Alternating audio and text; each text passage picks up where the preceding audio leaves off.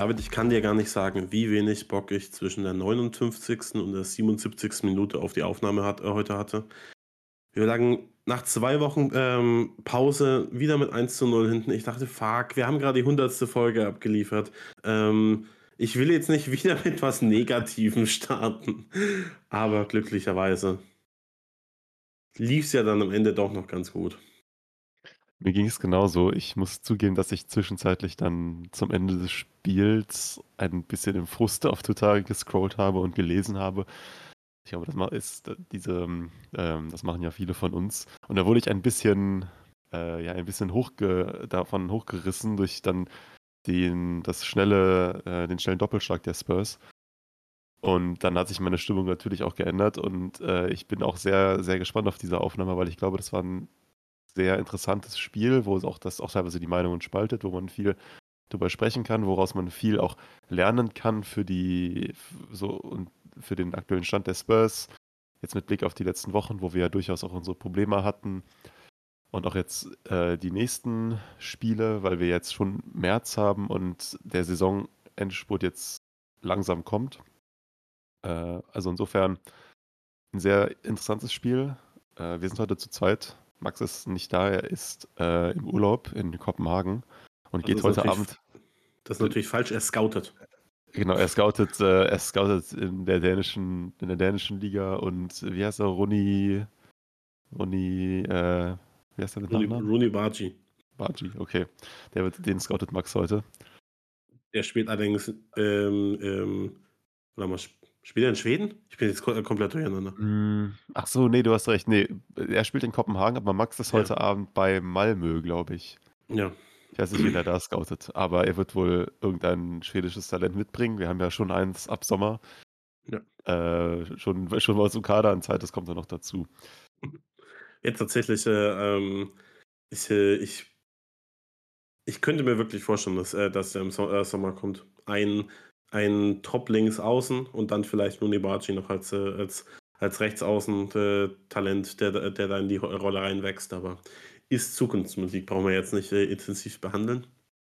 Ähm, du hast schon gesagt, es ist ein Spiel, das der 3 zu 1 Sieg der Spurs ähm, am vergangenen Tag ähm, gegen Crystal Palace ist ein ist ein Spiel, das spaltet. Ich habe wirklich ganz, ganz konträre Meinungen ähm, auf Social Media und ähm, in unserer WhatsApp-Gruppe etc. gelesen. Ähm, ja, also deswegen ist es äh, tatsächlich äh, äh, ganz cool, dass wir, dass wir diese Aufnahme jetzt, äh, jetzt machen. Und ich habe ähm, das kann ich äh, schon vor, äh, vorneweg sagen, ich habe auf Twitter dann extra noch gefragt, okay, was sind eure Takes zum Spiel? Und habe auch da, mir davor noch ein paar rausgesucht, die ich so mhm. auf, äh, die ich gelesen habe, weil du hast wirklich die ganze Bandbreite an Meinungen gestern irgendwie ja. gelesen. Denn ähm, wir können ja direkt mal reinstarten in die erste Hälfte, denn das ist wahrscheinlich primär die, die so kont äh, kontrovers aufgenommen wird.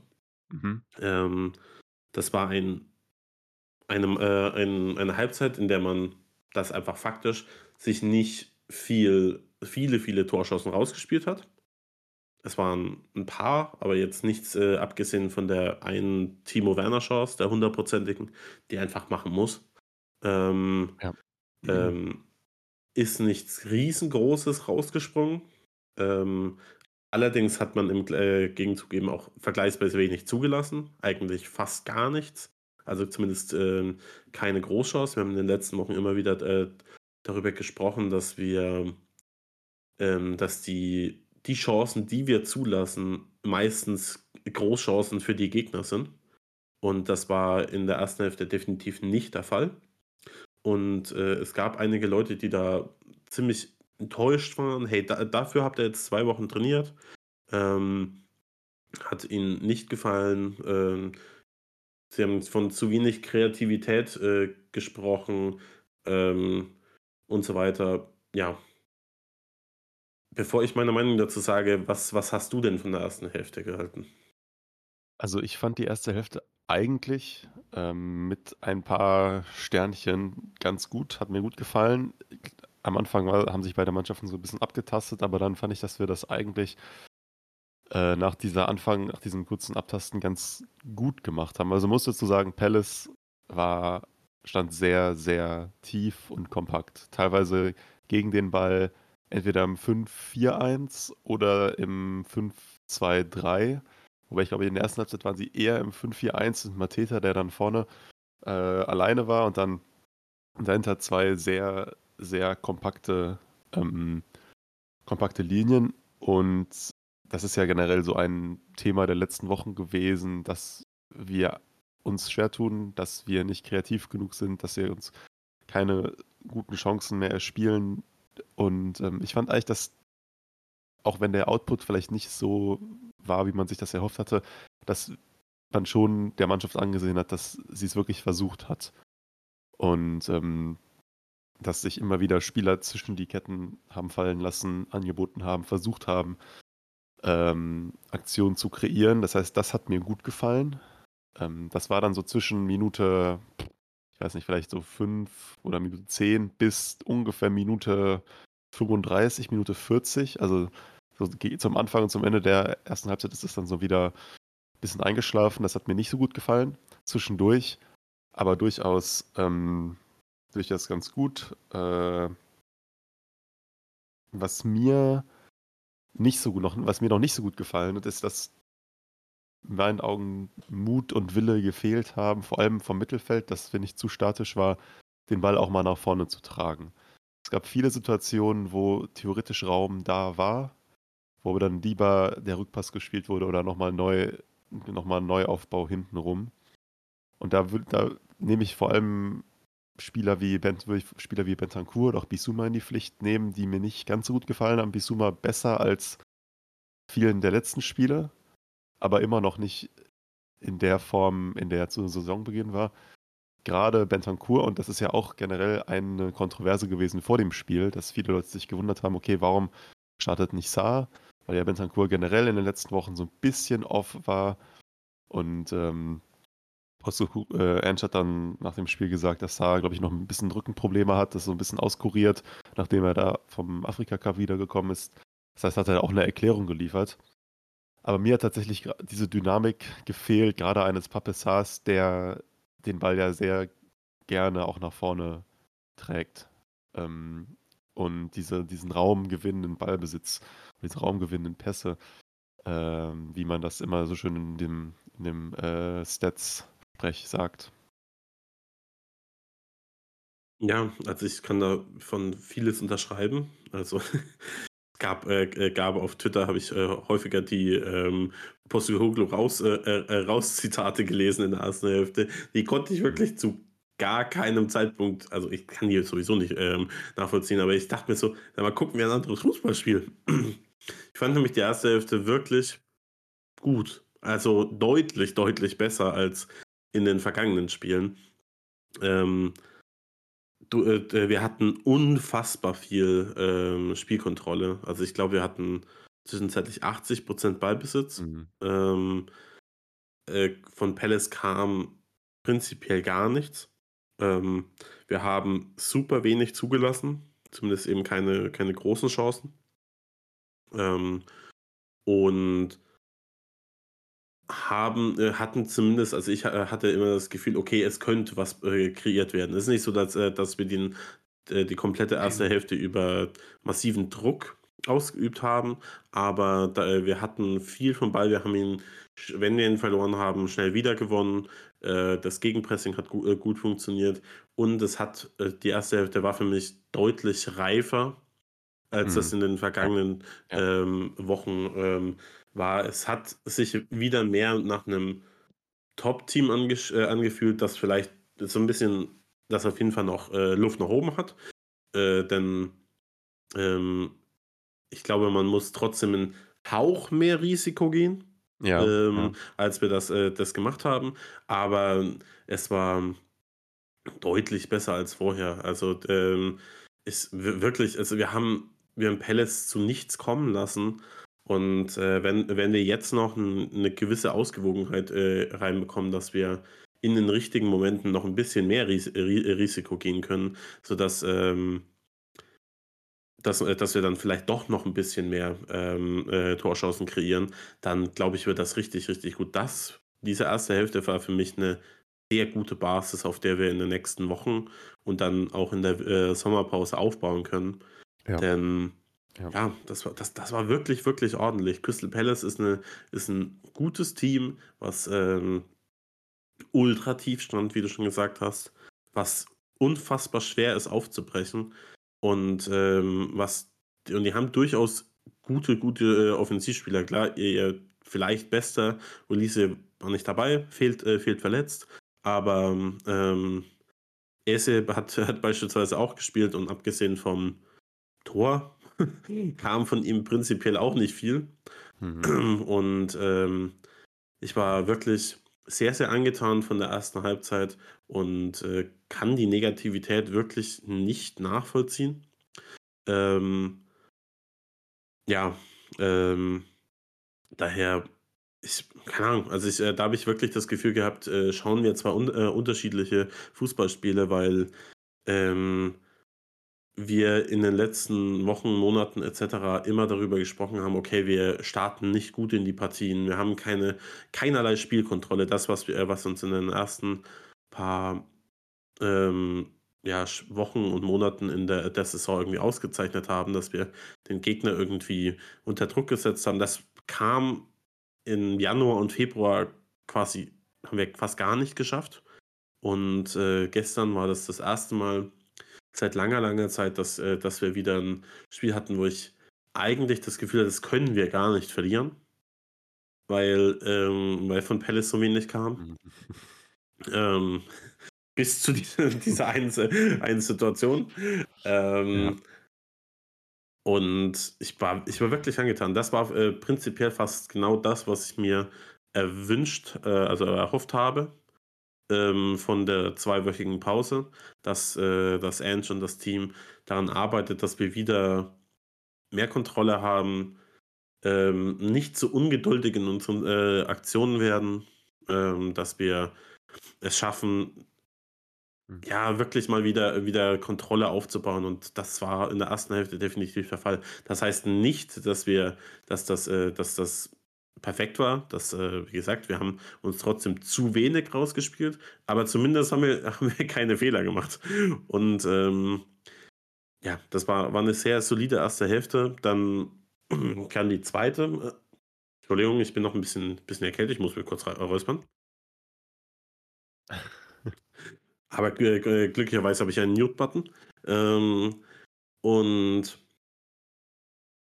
äh, die zwei, äh, zweite Hälfte ist, äh, ist dann ähm, gestartet. Die ersten paar Minuten waren okay. Und dann fällt halt das, ähm, das 1 zu 0 für Palace durch ähm, einen Freistoß von, von Esse. Und dann hatte ich halt wirklich so. Boah, ich hatte so wenig Bock, weil dann dachte ich mir, okay, jetzt riskieren sie noch weniger. Jetzt machen sie gar nichts mehr. Ähm, und ähm, und äh, ja, es, ähm, das hat sich dann nicht, also beziehungsweise wir wurden dadurch dann, äh, dann besser und haben das Spiel dann äh, doch noch irgendwie rumreisen können.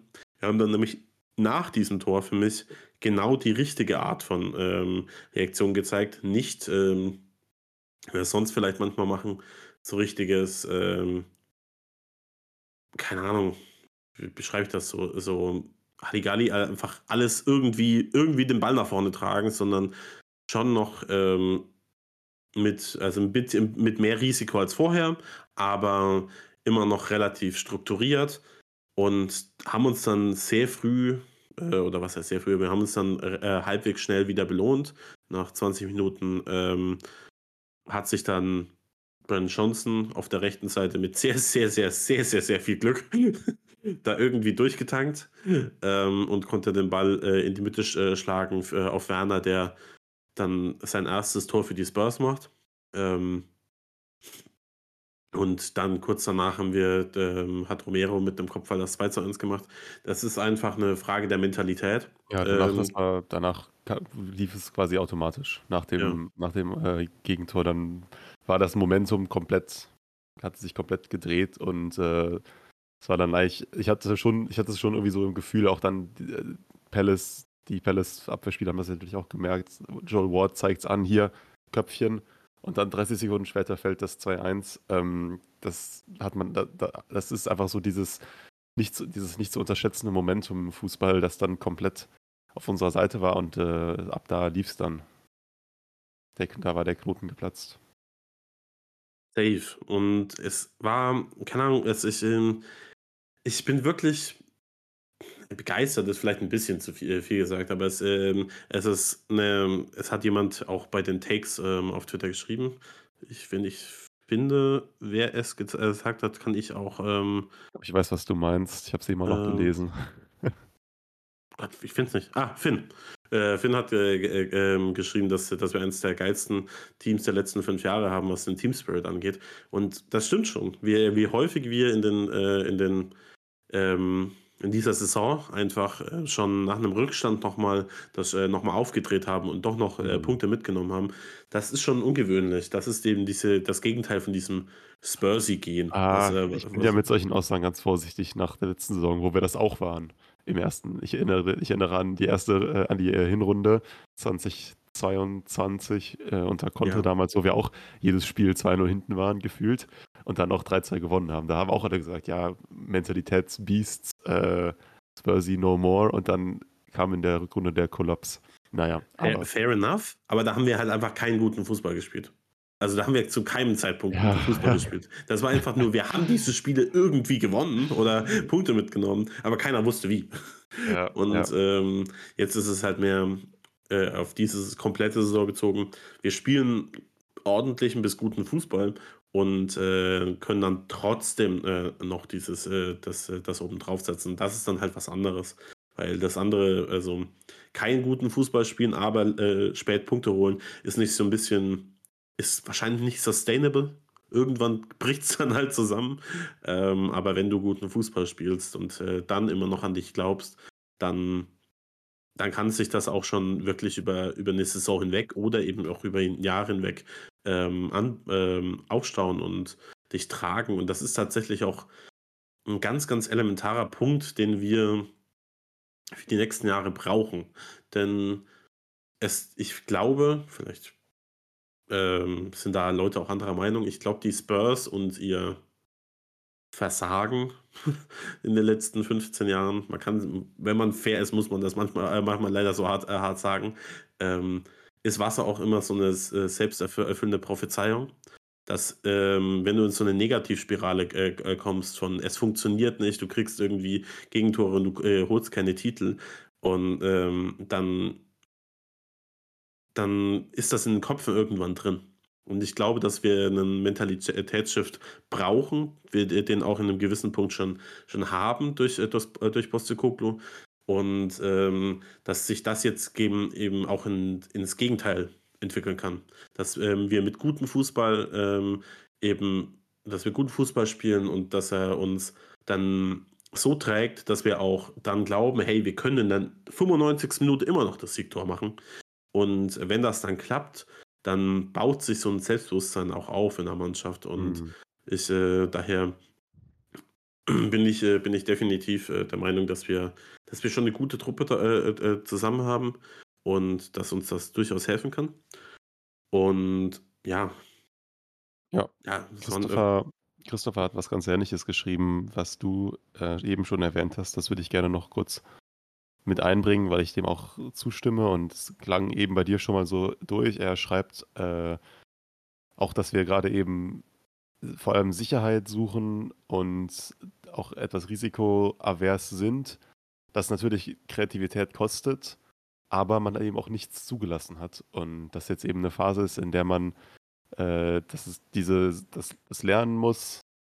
Und ähm, wenn die Sicherheit, er schreibt, wenn die Sicherheit erstmal da ist, kann wieder das äh, Risiko erhöht werden. Das hast du eben so oder so ähnlich auch schon mal gesagt. Ja. Und ähm, das finde ich einen sehr richtigen Gedanken, äh, den, ich, äh, den ich teile. Ich schaue gerade noch, was ansonsten noch für Zuschriften gekommen sind. Viel zu Brandon Johnson, ich glaube, den sollten wir nochmal hervorheben. Ja, okay. Der mit einfach jetzt schon zum wiederholten Mal äh, mit seiner Dynamik und Frische von der Bank und auch dem, dem Einsatz und Willen. Und gerade das hat man ja beim Ausgleich wirklich exemplarisch gesehen, dem Hinterhergehen, äh, das Spiel maßgeblich beeinflusst hat. Ein richtig und, guter BJ gestern. Genau, diesen, äh, diesen, äh, Moment, diesen Momentumshift äh, ja, mit, mit initiiert hat. Ja, ähm, ich habe mich in der ersten Hälfte auch sehr über Kulusewski aufgeregt. Der, der muss für mich in, der, in diesem Zusammenhang auch erwähnt werden. Und ähm, äh, Dance Gray, deinen realen Namen kenne ich nicht, deswegen zitiere ich dich so, hat auch geschrieben, Johnson größer Kulusewski. Und auf der rechten Flügelposition muss ich da, glaube ich, mittlerweile auch einfach zustimmen. Von Kulusewski kam so wenig, ähm, hat so wenig kreiert. Ähm, und Johnson ist sicherlich niemand, der ähm, jetzt der absolute Triple-König in sein, äh, seinem Leben noch wird ähm, oder ähm, halt wirklich ein absolut brillanter 1 gegen 1 Spieler. Aber er hat äh, ein, ein Paket eines Skillsets, was, was auf, die, auf Dauer, was in den nächsten Jahren auch einfach sehr, sehr ähm, wichtig werden könnte. Denn äh, kurz bevor das 1 zu 1 durch Timo Werner fällt, hat Brandon Johnson ja auch fast eine hundertprozentige, ähm, wo er den Ball übers, äh, übers Tor sammelt.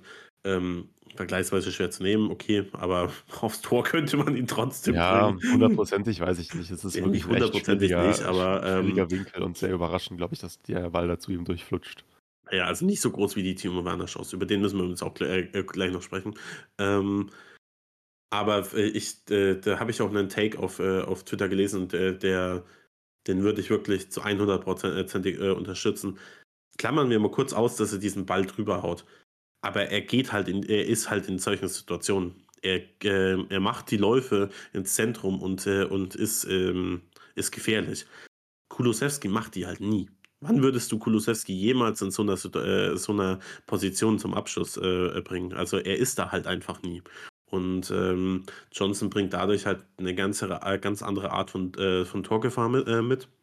Und äh, wenn wir auf der Gegenseite, auf der linken Seite dann jemanden hätten, der viel kreiert und dann auf der rechten Seite äh, jemanden mit, mit Johnson, der, ähm, der dann vielleicht auch, äh, auch eben gefährliche Läufe mitgeht, dann kann das schon sehr, sehr gut in der kommenden Saison funktionieren. Vor allem auch da, dadurch, dass man hinter, hinter Johnson ja dann ja auch noch Pedro Porro hätte, der ja auch ebenfalls äh, sehr, sehr viel kreiert. Und das könnte eine sehr, sehr gute Offensivbalance, ähm, also dadurch konnte, könnte eine sehr gute Offensivbalance entstehen. Und ich war wirklich sehr angetan von Johnson gestern. Er war ähm, quasi der Key zu, äh, für, äh, für das Spiel. Er hat, wie auch ähm, andere Leute geschrieben haben, einfach den Unterschied ähm, gemacht gestern. Mhm. Er, äh, ich fand, es gab viele, viele Spieler, die richtig gut waren. Ähm, ich finde, äh, ich, fand eigentlich, ich fand eigentlich alle gut, mit Ausnahme ja. des Mittelfelds. Und da gefiel mir Madison äh, noch am besten. Ich, ich will jetzt auch nicht darauf rummachen, aber wirklich, Bentancur hat mir wirklich nicht gut gefallen, muss ich sagen. Nee, Bentancur war nicht so gut. Ich fand Bisuma nicht so schlecht. Ja, ähm, ich fand Bisuma äh, war okay, aber auch, also gute Aktion und auch eine Steigerung, habe ich ja eben schon mal gesagt, Steigerung im Vergleich zu den, ähm, zu den letzten Wochen, aber immer noch nicht gut genug in meinen Augen. Für, weil für, für die, in, äh, in dem ähm, im Kontext von dem, was er kann, und das wissen wir ja, was er kann. Und da ist er einfach gerade noch weit von weg. Ich glaube, äh, ich finde, äh, Bisumas Leistung kannst du gut mit der Spurs-Leistung an sich irgendwie ähm, vergleichen. Ähm, denn ich fand, das war eine gute Basis. Ja, ja, ja. Er, er, hat defensiv richtig viel äh, äh, gute Sachen gemacht und hat aber noch nicht so viel, ist nicht so viel Risiko eingegangen, wie ich von ihm erwarte. Mhm. Aber lieber zu wenig Risiko als zu ja, viel. Ja. Ähm, und, ja, das finde ich, ähm, find ich, auch eine gute Analogie, die du da gemacht hast. Bei Bentancur Müssen wir vielleicht mal nächste Folge oder so nochmal intensiver drüber sprechen. Ähm, auch er ist ja auch jemand, der, das ist jetzt zwar schon eine Weile her, aber auch mit noch so vielleicht so ein bisschen die Nachfolgen seiner Verletzung mit sich trägt und irgendwie so lange raus war und noch seine Rolle da im System Ange finden muss. Ich glaube einfach, dass dieses Trio aus Saar, Bisuma und Madison, was ja auch die ersten zehn Spiele oder ab, ab dem zweiten Spieltag dann ähm, gesetzt, weil das hat sich einfach so etabliert und ähm, ist so fest verankert auch in Anges Philosophie bei uns, dass ich gerade auch Saar einfach den Vorzug geben würde über Bentancur. Ich auch. Ich möchte Bentancur aber nicht vor Beginn der nächsten Saison Nein, auf, bewerten. auf keinen Fall. Äh, Auf keinen Der, Fall. äh, der war so lange raus. Ja, Kreuzbandriss, dann kommt er zurück, spielt sogar relativ gut und ist dann nochmal ja, verletzt. ja. Ähm, und er hat keine Vorbereitung mit Ange durchgemacht. Spielt Ähm, ja auch permanent mit anderen Leuten im Mittelfeld zusammen. Also beziehungsweise jetzt in der Phase zuletzt, wo er eben dann fit war, dann aber Bisuma und Saar nicht da waren und ähm, dann hat er ja teilweise recht viel mit Heuberg gespielt. Madison war dann noch verletzt, kam wieder rein. Also um Gottes Willen, ich will ihn da jetzt auch nicht äh, irgendwie schon abstempeln oder so. Ich weiterhin Vertrauen, will aber auch einfach nur herausstellen, dass wieder mal, und das war ja auch schon jetzt in den letzten Spielen häufiger der Fall, gestern hat er mir nicht gut gefallen. Ähm, ich habe das auch eben nochmal nachgeschaut mit diesem, in diesem Raum, äh, mit diesen Progressive Carries und dem raumgewinnenden Ballbesitz. Da ist äh, Papessar im, äh, ich weiß nicht, im Vergleich zu anderen Mitspiel Mittelfeldspielern im 90. Perzentil oder so. Also besser als 90% aller anderen. Bist du auf Ähm, FPRF? genau, auf FBref habe ich das Dann gesehen. sind es die äh, Top 5, äh, To- Top 5 Ligen von Genau, der Top Mittelfeldspielern, 5 liegen. Und bei, Bi- äh, bei Bentancur ist es in, in genau der gleichen Statistik, ist er irgendwie im 30. Perzentil. Also 70 ja. Prozent sind, haben bessere, 70 Prozent der Mittelfeldspieler haben bessere Daten.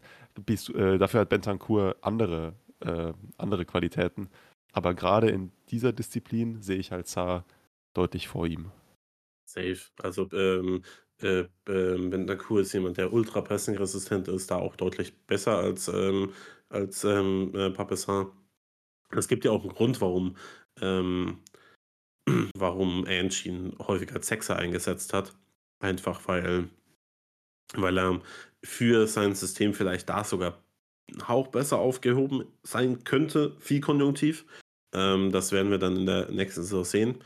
Ähm, ich glaube, er ist jetzt einfach ein, ein super Sub. Du kannst einen Bentancur äh, über den Rest der Saison einfach von der Bank bringen. Ich meine, was für eine unfassbare Qualität. Ähm, und machst, musst dir keine, keine Sorgen machen, dass er da wirklich ein schlechtes Spiel abliefert.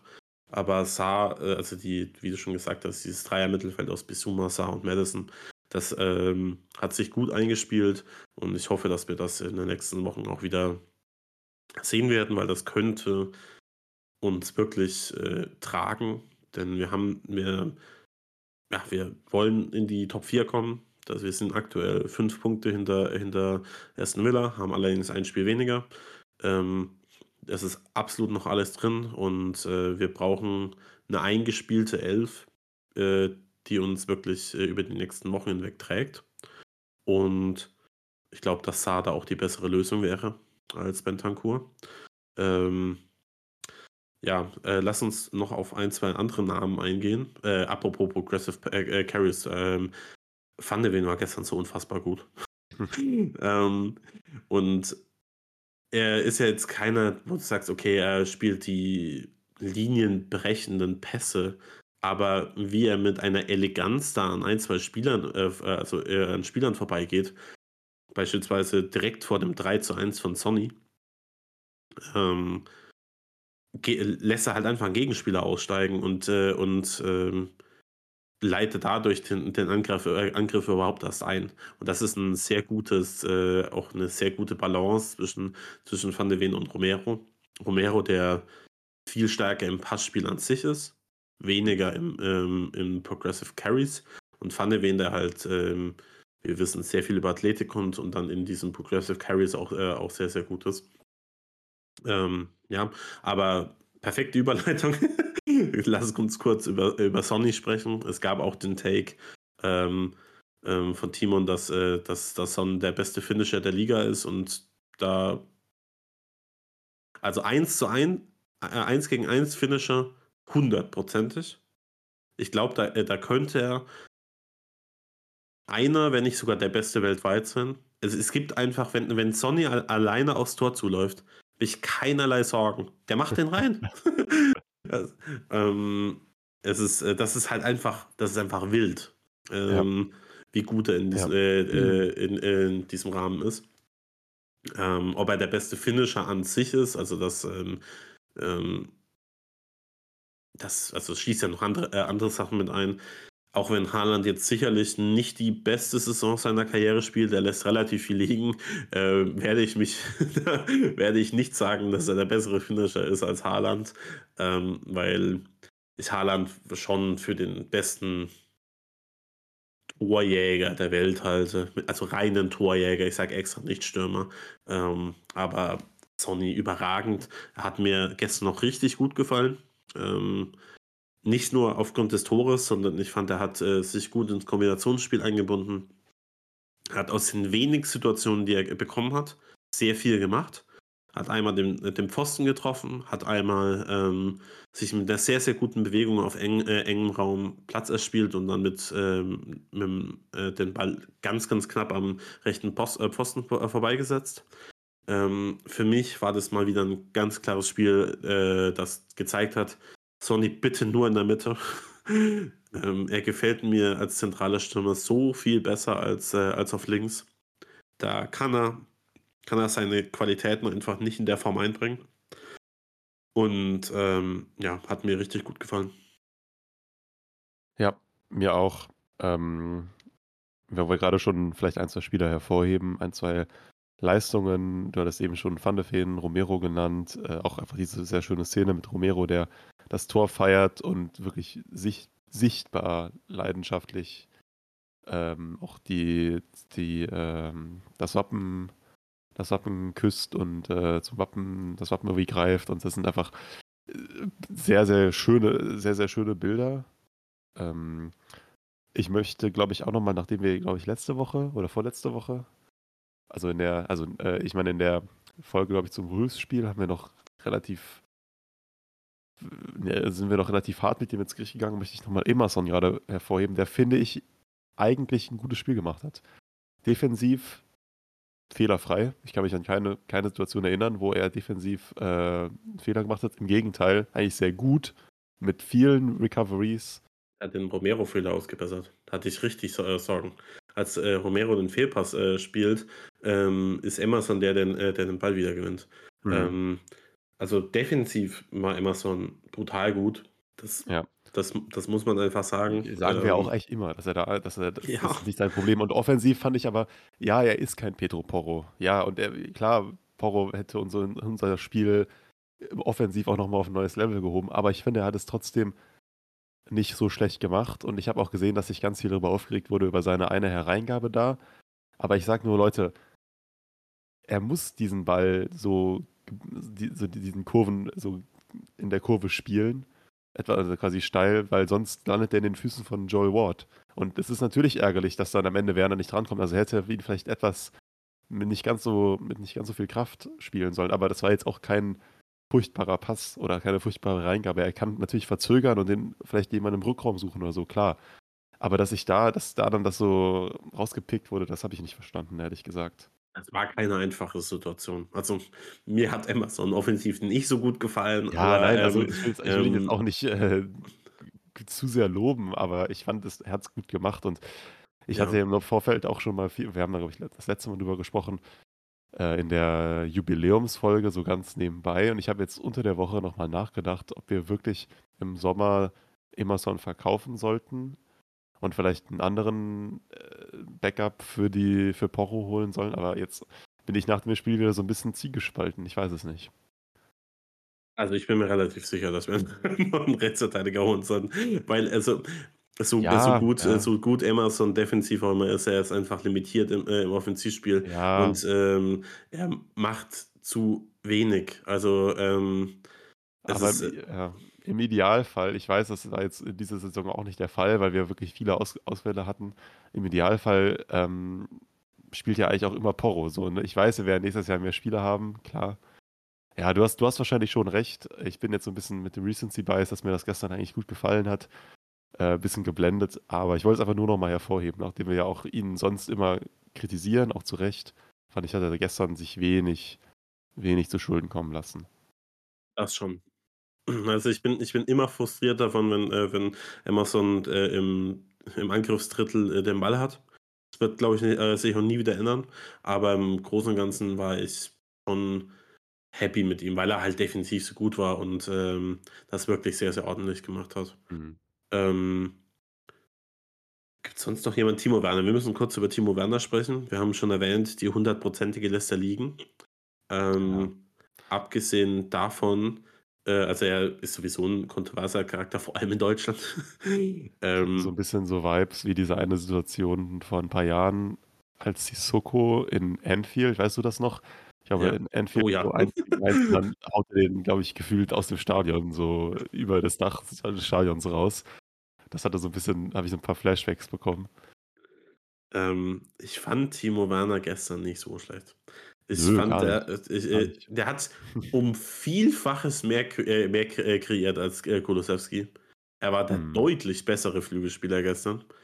Ähm, er macht das nicht so schlecht. Das heißt nicht, dass ich ihn äh, nächste Saison in Spurs Dress noch haben möchte. Das, äh, er kann schon er bringt schon Assets mit, die, äh, die, äh, die einem weiter, äh, weiterhelfen könnten. Aber ähm, ja, ist Zukunftsmusik, ist jetzt auch erstmal egal.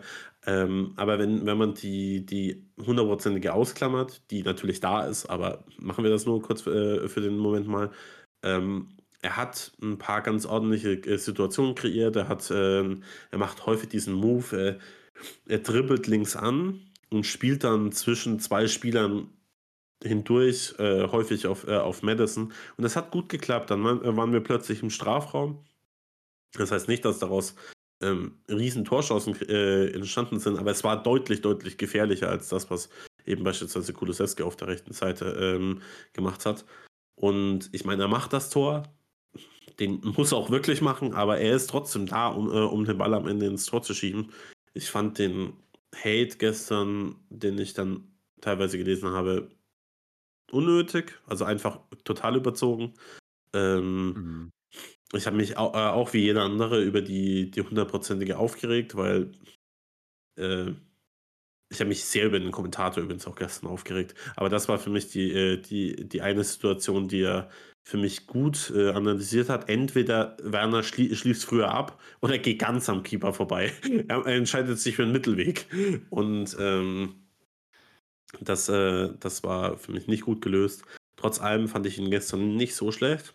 Ähm, hat, äh, hat seine, seine, ähm, ja, seine Seite gut beackert und ich gehe auch schwer davon aus, dass er in den kommenden Spielen links starten wird. Richardson ist eh noch weiter raus. Das heißt, äh, Sonny wird, wird eh im Zentrum starten. Und ähm, auf der Werner auf links, Johnson auf rechts und Sonny in der Mitte ist, glaube ich, der Way to go für die nächsten Spiele. Ähm, ja, genau. Haben wir sonst noch. Ah ja, genau, einen Take haben wir noch, den ähm, wollte ich auf jeden Fall noch vorlesen. Ähm, und zwar, äh, um, um gegen tiefgehende äh, Gegner besser auszusehen, müssen wir äh, müssen irgendwie Ideen her. Vielleicht mal Madison und äh, Lo Celso für mehr äh, Kreativität. Also zusammen. Das äh, Lo Celso hat, glaube ich, gegen Man City damals auf der 8 gespielt. Ne? War das nicht das? Das kann gut sein, das weiß ich jetzt gerade gar nicht mehr genau. Ähm, jein, also ich glaube nicht, dass sie zusammen starten werden. Und äh, wir haben jetzt auch schon aufgearbeitet, prinzipiell fand ich, äh, fanden wir ja die, die Partie gar nicht so schlecht von der ähm, auf die. Also man, es war definitiv noch Luft nach oben, aber es war jetzt für mich nicht so dieses klassische, okay, es hat uns an Kreativität gefehlt, sondern es war mehr so dieses, okay, wir müssen vielleicht noch einen Hauch mehr Risiko eingehen, dann wird es schon irgendwie klappen. Ähm, Lo Celso kannst du hundertprozentig mal von der Bank äh, bringen als Achter, wenn du merkst, okay, wir brauchen irgendwie Passqualität. Ähm, dann ist ein Lo Celso natürlich sehr, sehr gut, der das wahrscheinlich als seine größte Stärke hat. Und ähm, aber ich glaube nicht, dass er das, das Profil mitbringt, um wirklich unser, unser Achter zu sein auf lange Sicht. Das ist einfach äh, eine andere Rolle. Das ist jemand, der den Ball eher tragen, tragen soll zwischen den Linien, so wie, wie Sadas bei uns in der, im Laufe der Saison häufig gemacht hat. Äh, grundsätzlich glaube ich aber, dass äh, Gio, wenn er fit bleibt, noch sehr wichtig werden könnte im Laufe der Saison weil wir werden gegen viele tiefstehende Gegner spielen und ihn dann bringen zu können ähm, für einen Hauch mehr Kreativität, das könnte, das könnte schon wichtig werden. Gut, wie, wie weit sind wir überhaupt in der Folge? Wir sind bei 40 Minuten. Haben wir noch irgendwas Großes zu besprechen? Eine Sache noch. Hm? Ähm, nicht zum Spiel direkt. Das Spiel ist, glaube ich, damit abgeschlossen. Wir sind äh, haben ganz wichtige, ganz wichtige drei Punkte am Ende auch verdient. Äh, du hast es eben schon mal kurz erwähnt. Fünf Punkte Rückstand auf Aston Villa, allerdings bei einem Spiel weniger. Und jetzt kommt das nächste Wochenende dann zum, äh, zum Showdown im Villa Park zum direkten Duell. Ich glaube, das ist dann, das ist psychologisch schon sehr wichtig. Ich glaube, wenn, selbst wenn wir verlieren, können wir immer noch Villa einholen, weil wir, wie gesagt, auch ein Spiel weniger haben, dann sind es acht Punkte. Aber es wird natürlich schwierig. Ja.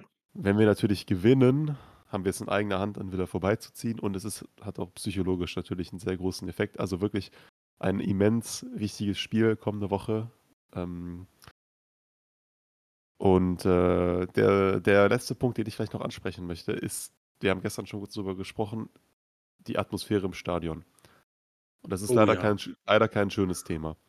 Ich hatte eben schon mal gesagt, dass so zwischen in der ersten Halbzeit, so gegen Anfang und Ende, wir wieder so ein bisschen zu sehr verwaltet haben und da so ein bisschen die Energie raus war.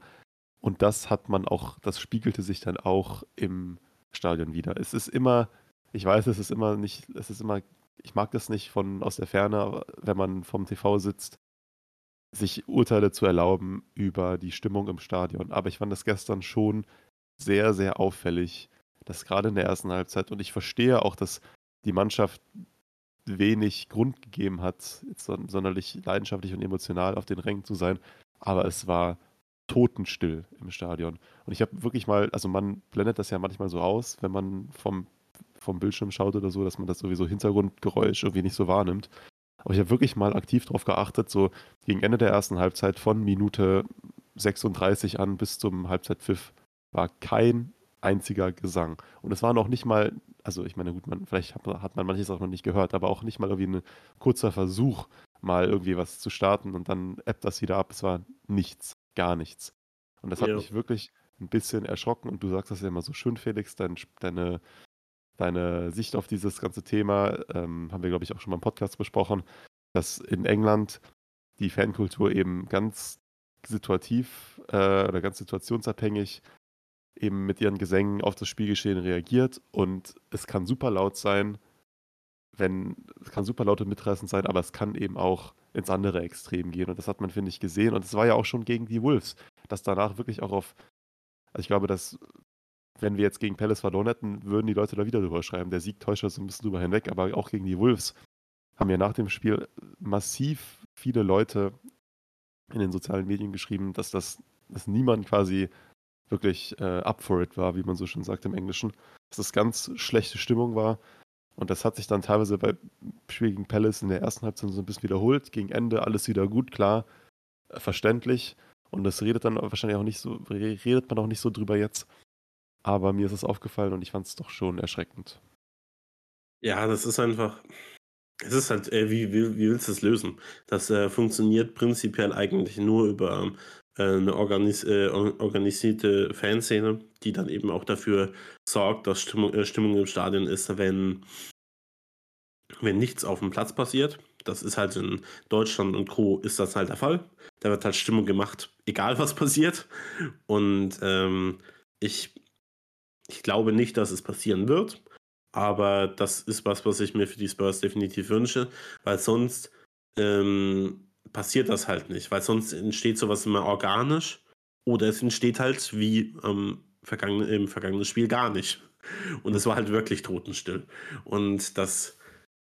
Ja, ich meine, es, ist, ich, es waren bestimmt auch, es waren auch bestimmt Leute, die diese Folge hören, die im Stadion waren und bitte äh, äh, äh, fühlt sich jetzt nicht angegriffen. Denn wenn wir im Stadion gewesen wären, wäre es genau das gleiche gewesen. Ist ja nicht so, als hätten wir dann ähm, alleine groß rumge äh, rumgekrölt. Das ist halt, äh, aber es ist so ein grundsätzliches Problem, was, äh, was die Spurs vielleicht angehen könnten, weil ich finde, sie haben, sie machen ja mehr.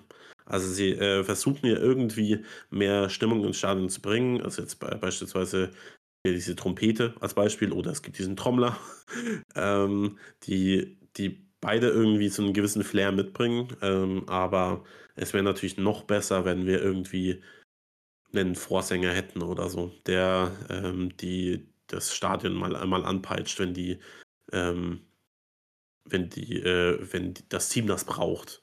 Und aber ich glaube, da äh, viel mehr brauchen wir dazu jetzt gar nicht mehr sagen. Das war, ähm aber es war war gut, dass du's mal äh, mal erwähnt hast, weil ja, mich hat's äh, mich hat's auch gestört und genau. Wir haben, ähm, ja in der vergangenen Folge, in der 100. übrigens, wer die noch nicht gehört hat, bitte holt es nach. Es hat ultra viel Spaß gemacht. Ähm, haben wir ja einige äh, Quizfragen eingeschickt bekommen, ähm, von Christopher und wir haben ja haben die einfach nicht alle geschafft. Aber das wollen wir natürlich nachholen. Wir machen jetzt, äh, heute mindestens eine, bestenfalls 2. Ähm, und ja, genau. Wollen wir einfach mal reinhören? So, jetzt eine Frage, die vielleicht 'n bisschen, äh, komplizierter zu beantworten ist. Ihr seid ja der deutsche Tottenham-Podcast, deshalb geht's jetzt um Tottenham und Deutschland. Gegen wie viele deutsche Vereine hat Tottenham international gespielt in Pflichtspielen und nicht im Intertoto Cup, also, äh, in den 3 klassischen Europapokalwettbewerben? Gegen wie viele deutschen Vereine hat Tottenham gespielt? Ihr könnt ja gucken, wer am nächsten dran ist. Ich sage die Zahl, ihr könnt ja tippen. Oder ihr könnt ja auch, äh, euch überlegen, ob ihr die benennen könnt, welche das sind. Uh, das ist 'ne schwierige Frage. Ich glaube, dass wir nicht auf alle kommen werden, aber wir können ja mal versuchen, zumindest äh, zumindest nah dran zu kommen. Yes. Ähm, äh, ich meine, Also wir können ja wir können ja mal 'n paar aufzählen, äh, die wir was wir Genau, die wir auf auf jeden Fall wissen. Also, äh, Eintracht Frankfurt, FC Bayern München, Borussia Dortmund, RB Leipzig jetzt in den letzten paar Jahren allein schon Genau, in die den letzten 4 Jahren. Die sind die Genau. sind fix. Das sind die auf Ähm jeden Fall 4 feste Mannschaften. Dann haben wir vor ich weiß, dass wir weiß auch, dass wir vor 'n paar Jahren, aber das ist jetzt auch irrelevant, weil wir haben schon Dortmund genannt, aber vor 'n paar Jahren haben wir auch mal in der Europa League gegen Dortmund gespielt. Das war, glaube ich, so Mhm. 2015 ungefähr, 2016. Haben wir auch mal gegen Leverkusen in der Europa League oder so gespielt? Kann mich nicht dran erinnern. Also, es, ähm Warte, nein, Moment, warte.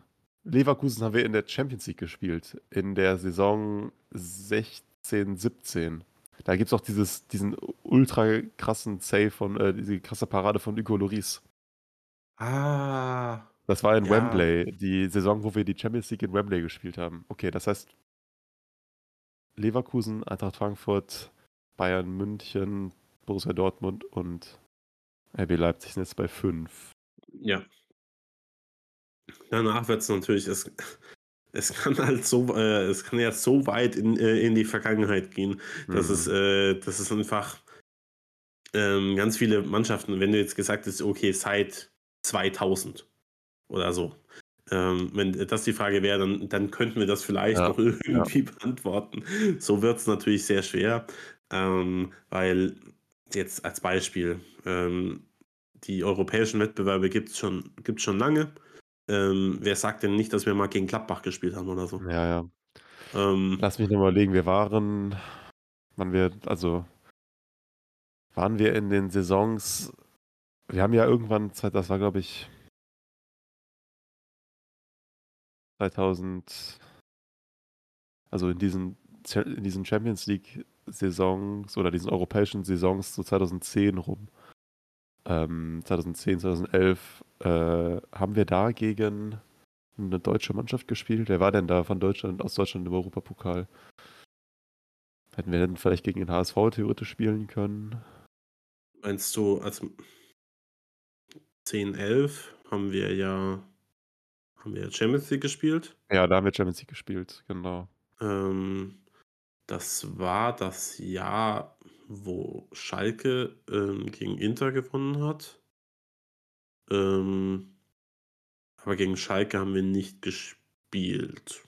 Wüsste ich zumindest nicht, dass äh, dass wir, äh, das gemacht haben. Bayern haben wir eh schon ausgeschlossen.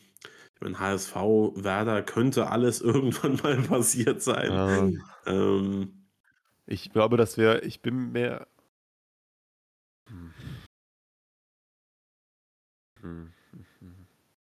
Ich äh, ich Keine Also, Ahnung. ich glaube, dass wir ich glaube, dass wir irgendwann noch mal in einer dieser Saisons, wahrscheinlich 10, 11, auch noch mal gegen 'n deutschen Verein gespielt haben, aber ich bin mir nicht sicher, welcher. Also, wir können ja Ja. auf jeden Fall schon mal sagen, diese 5 plus noch ein Team 6. Ich glaube, es war entweder der HSV oder Werder Bremen. Ich bin mir aber nicht ganz sicher. Na ja, aber es gibt ja noch 'n paar Jährchen vorher. Ja, ja, Also klar. Also, da davor bin ich dann auch raus, glaube ich. Ich glaube also, wir haben sicherlich irgendwann in den 90ern oder in den, äh, achtz 80ern oder 70ern auch schon mal gegen deutsche Mannschaft gespielt. Das kann ich das weiß ich aber nicht mehr. Wollen wollen wir einfach 'n Tipp abgeben? Also, ich äh, ich würde jetzt, äh, schä schätzen, wir haben 5 hundertprozentig, äh, sicher. Mhm. Ähm, und, ähm, vielleicht noch 'n 6. Team und wir werden in den 40 Jahren vorher hundertprozentig auch gegen irgendwelche deutschen Teams gespielt haben. Ich sage jetzt, wir haben gegen insgesamt 11 gespielt. 11 deutsche Mannschaften. Hm. Ich sage, ähm müsste ich ja 'n bisschen weniger machen, vielleicht 8 oder 9. Entscheide dich. Dann hören wir die, äh, Ähm Antwort an. Ja, 8, sage ich 8. Okay, dann sagen wir äh, schauen wir mal nach, was, ähm was Christopher zu sagen hat.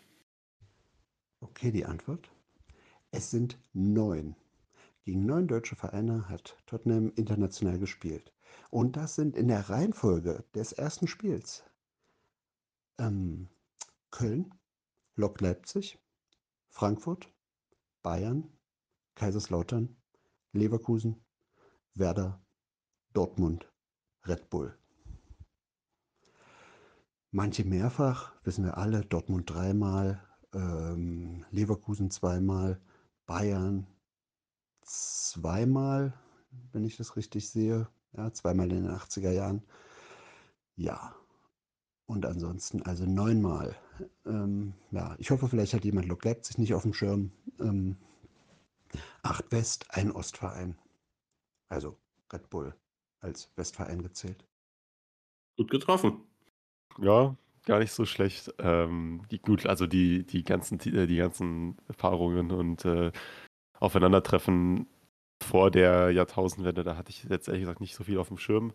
Wusst wusste ich einfach nicht, aber ich finde, danach haben wir uns eigentlich ganz gut äh, ganz gut geschlagen. Und ich glaube, wenn ich jetzt mich grade nicht richtig täusche, war's dann ja doch Werder wahrscheinlich, die wir dann irgendwann mal in den 2010er Jahren mal hatten. Ich habe da irgendwie so Ja. 'ne so 'ne Erinnerung. Und was ich auch gut fand, dass, äh, Christopher in seiner Antwort er meinte, dass wir zweimal gegen Bayern gespielt haben, zweimal in den 80ern. Er hat offensichtlich das, äh, 7:2 schon aus seiner Erinnerung gelöscht. Zu Recht. Finde ich finde ich gut. Ähm, ja, aber sehr schöne Frage. Also, natürlich Ja, unmö wirklich gut. unmöglich für uns zu beantworten, aber äh, wie, äh, die Ja, was heißt unmöglich? Also klar, äh, ich glaube, äh, dass ich die Fragen von Christopher, das war, glaube ich, auch schon beim letzten Mal so. Und auch Erlend hatte ja auch so 'ne Frage. Ähm, das regt einen schon noch mal an, sich mehr auch mit der Geschichte auseinanderzusetzen und da noch mal so 'n bisschen äh, bisschen tiefer reinzugehen. Auch so 'n Thema also dieses Thema, was jetzt Christopher grade hatte in seiner Frage, deutsche äh, Duelle gegen deutsche Teams. Das ist ja auch durchaus was, was wir mal in unserem Blog vielleicht mal so 'n bisschen Mhm. so 'n Rückblick, so 'ne Historie durchaus mal verarbeiten könnten. Also ein wirklich eine sehr, sehr coole Frage. Ja, also hat, äh, sehr viel Spaß gemacht. Machen wir die die nächste Frage auch noch? Okay, meine letzte Frage. Ähm, in diesem Jahr hat ja Tottenham, ähm, jetzt Werner von Red Bull geholt und davor Van de Ven aus Wolfsburg. Und da hatte ich irgendwie drüber nachgedacht, ähm, ja, wann hat denn Tottenham eigentlich das letzte Mal 'n Spieler aus Deutschland geholt? Und dann habe ich so nachgedacht und geguckt und dann habe ich gesehen, das ist tatsächlich nicht mehr passiert, seit sie Son geholt haben aus Leverkusen. Dann habe ich gedacht: „Hm, wer war denn das davor?“ Und dann habe ich zurückgeguckt und dann habe ich gesehen, das war Holtby von Schalke damals. Und jetzt die Frage an euch. Vor diesen 3 Spielern, also gut, mit Werner 4 Spielern, die die letzten waren, die aus von deutschen Vereinen, ähm, zu Tottenham gewechselt sind. Wer war davor der letzte Deutsche nein, ah, falsch gesagt. Wer war davor der letzte Spieler, der von einem deutschen Verein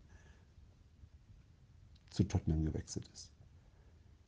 In Klammern, das hatte ich überhaupt nicht mehr aufm Schirm. Einspruch, Euer Ehren. Wieso? Kevin Wimmer ist auch von einem deutschen Verein äh, zu uns Spurs gewechselt. Stimmt, der ist, kam vom FC, ne? Ja. Ja. Äh, ich habe ich hab eine Idee, aber ich, wenn, ich, also ich war mir eigentlich sicher, dass ich es irgendwie wusste oder hatte mir zumindest gedacht, okay, hm, das weiß ich, bis er dann gesagt hat, äh, dass er da gar nicht, dass er das gar nicht auf dem Schirm hatte, dann war ich jetzt, jetzt bin ich verunsichert. Also ich Was ist meine, dein, okay. was ist dein Guess? Also ich meine, äh, ich gehe mal davon aus, dass Christopher die, äh, die deutschen Spieler auf dem äh, Schirm hätte. Ähm, warte mal. Warte mal, warte es mal, geht, warte es geht mal, ja, es mal, geht ja mal. explizit um Spieler, die aus der Bundesliga sind und nicht um deutsche Spieler. Habe ich doch richtig Okay, verstanden, ich, oder? ja, es geht, äh, geht um Spieler, die aus, äh, von einem deutschen Verein zu den Spurs gewechselt sind. Und ich weiß es.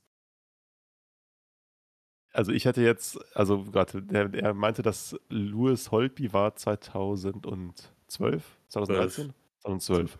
Und der letzte Spieler davor. Ich weiß es. Mein, mein Guess wäre gewesen, einfach weil ich, weil diese Jahre da so ein bisschen so ein, äh, ich nicht, so ganz genau das Transfergeschehen rekonstruieren kann, wäre mein Guess gewesen, Dimitar Berbatov, war 2006 von Leverkusen.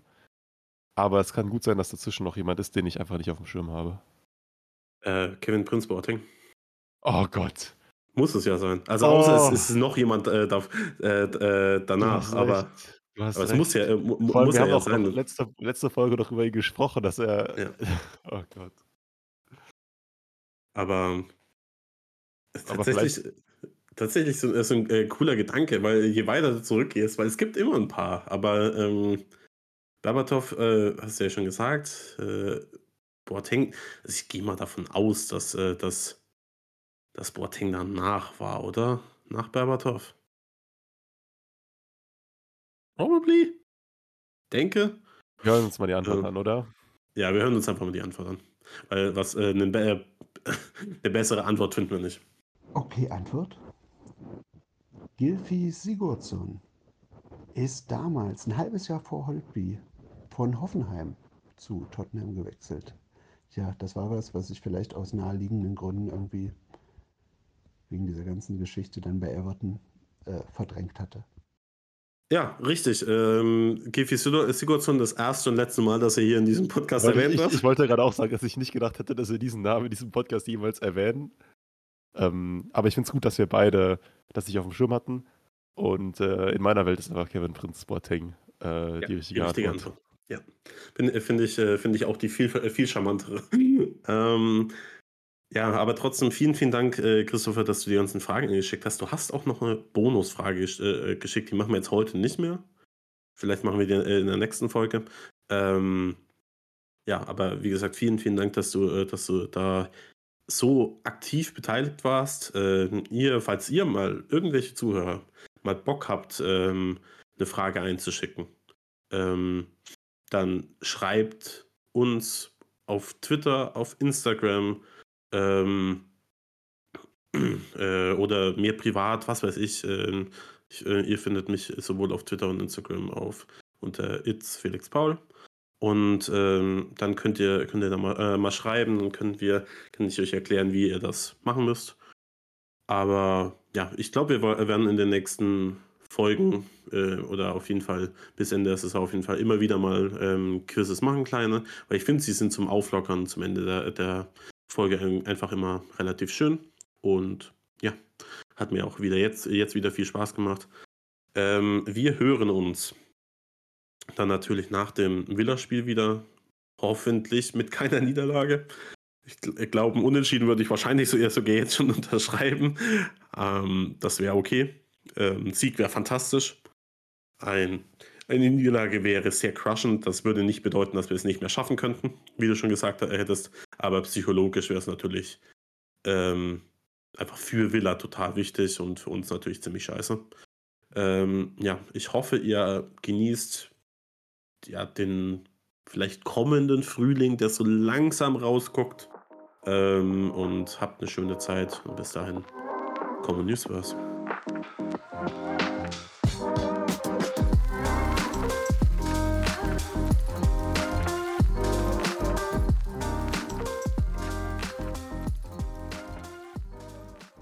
Wie baut man eine harmonische Beziehung zu seinem Hund auf? Puh, gar nicht so leicht. Und deshalb frage ich nach, wie es anderen Hundeeltern gelingt, beziehungsweise wie die daran arbeiten.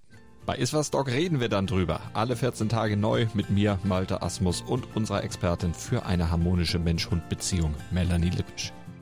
Iswas Dog? Mit Malte Asmus. Überall, wo es Podcasts gibt.